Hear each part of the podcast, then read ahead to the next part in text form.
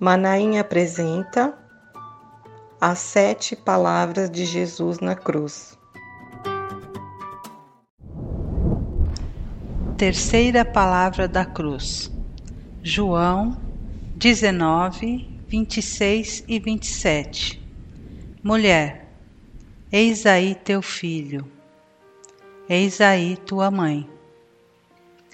Vendo Jesus sua mãe e junto a ela o discípulo amado, disse: Mulher, eis aí o teu filho.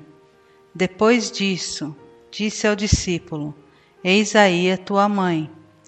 Dessa hora em diante, o discípulo a tomou para casa. João 19, 26 e 27. Talvez uma das primeiras coisas que nos chama a atenção nesse texto seja a forma como Jesus se dirige à sua mãe. Mulher. Jesus já havia se dirigido a ela dessa forma em João 2:4, onde lemos sobre as bodas em Caná da Galileia, onde Jesus transformou a água em vinho. Mas repare que em nenhum dos dois momentos Jesus estava sendo rude ou mal educado.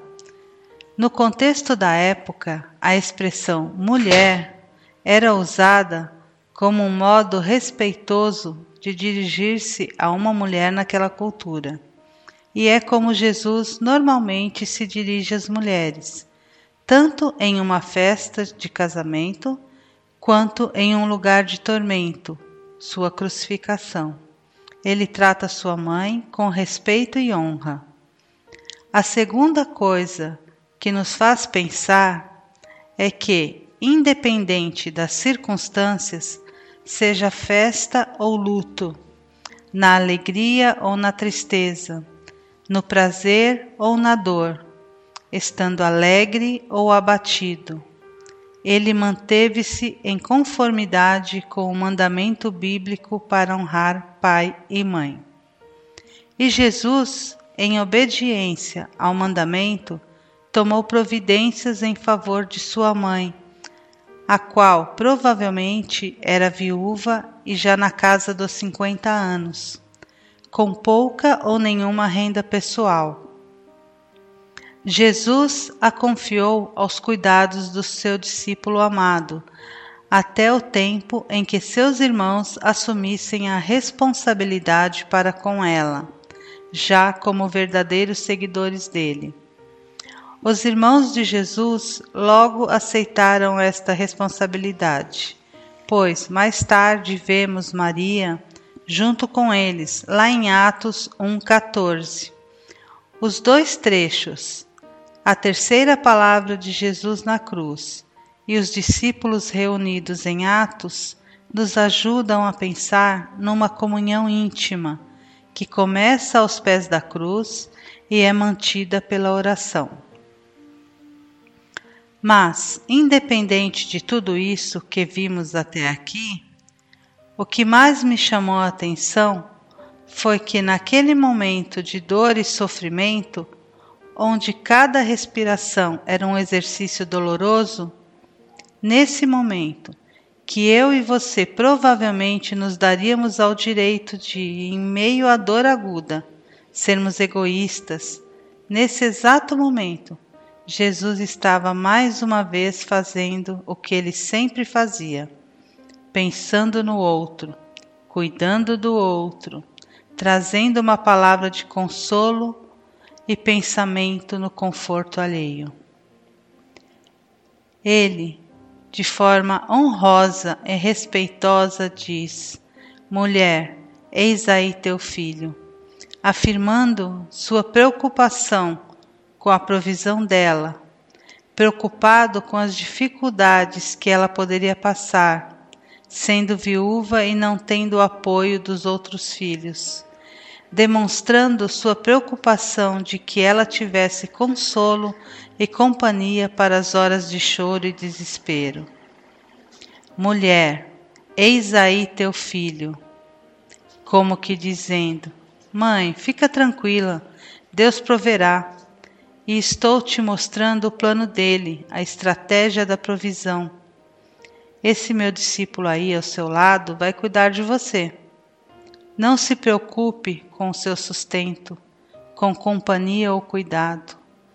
Ele vai ser como teu filho, aquele que, seguindo os meus passos, te dará o necessário suporte. Para este discípulo, ele disse: Eis aí tua mãe, literalmente dando-lhe uma missão, como que dizendo: Cuide dela para mim. Ela, mulher especial, escolhida a dedo para me gerar, tendo agora que passar por esta terrível dor. Ela merece cuidado, e você, meu discípulo amado, seguindo-me, dará a ela esse cuidado de filho para a mãe.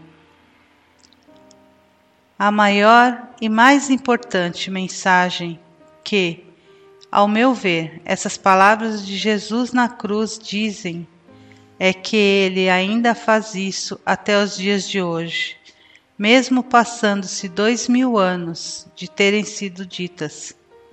Jesus ainda manifesta seu cuidado constantemente por nós, mesmo sendo nós pecadores e rebeldes. A impressão que tenho é que Ele olha lá do alto e se preocupa com a nossa vida, com nossa provisão e com nosso coração machucado. Me parece muito com Salmo 113, 5 a 7, que diz: Quem é semelhante ao Senhor nosso Deus? cujo trono está nas alturas, que se inclina para ver o que se passa no céu e sobre a terra? Em Salmo 136 diz: Rendei graças ao Senhor, a quem se lembrou de nós em nosso abatimento, porque a sua misericórdia dura para sempre. Jesus se lembrou de Maria quando ele estava na cruz. Jesus se lembrou de mim e de você em nosso abatimento com os dias difíceis que estamos vivendo. Em tempos de pandemia, Ele nos diz com essa palavra que não nos preocupemos, pois Ele está à frente de tudo. Ele tem a cura, Ele é o Consolador, e é nele que temos a esperança e o socorro, somente nele. E a partir do que ele nos ensinou naquela cruz, precisamos colocar em prática o consolo, o cuidado e a provisão ele nos dá, direcionando ao nosso próximo. Portanto, vamos aproveitar esse momento ímpar na nossa história e seguir o exemplo que ele nos deixou, e seguir a orientação que ele nos passou em repartir o que ele nos deu. Bom, uma boa forma de atendermos a esse chamado é ensinando que ele morreu naquela cruz para nos salvar. Sei que parece batido falar isso, mas olhem ao redor. Quem mais poderia nos ajudar senão o Senhor nosso Deus? Quanta gente precisando de consolo, de um prato de comida, de ouvir uma palavra de incentivo, de ouvir a palavra de Deus. Neste último ano, passamos por muitas aflições, doenças e perdas por conta do Covid, mas sempre tivemos, ou deveríamos ter tido, a certeza de que o Espírito Consolador de Deus está ao nosso lado. Quando oro, e levo minhas petições a Jesus, eu penso naquela imagem da cruz. E também, por que não, nessas palavras: Mulher, eis aí o teu filho, eis aí a tua mãe. Ele pensou nela, ele pensa em mim e ele pensa em você. Ele vem para ti.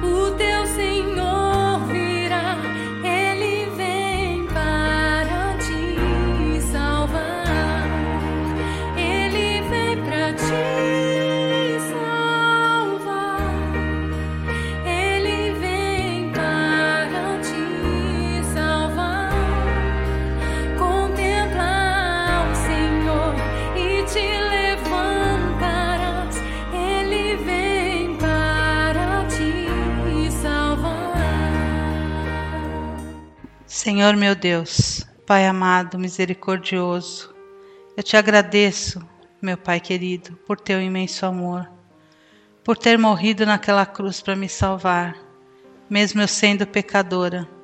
O Senhor olhou e tem olhado por mim. Obrigada, Jesus, pelas suas últimas palavras naquela cruz, ainda nos ensinando, mesmo em meio à dor dos seus últimos momentos, o que deveríamos fazer e como deveríamos ser discípulos seus, levando seu amor, sua misericórdia e sua palavra a toda criatura.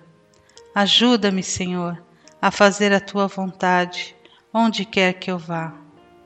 Pelo seu santo nome. Amém.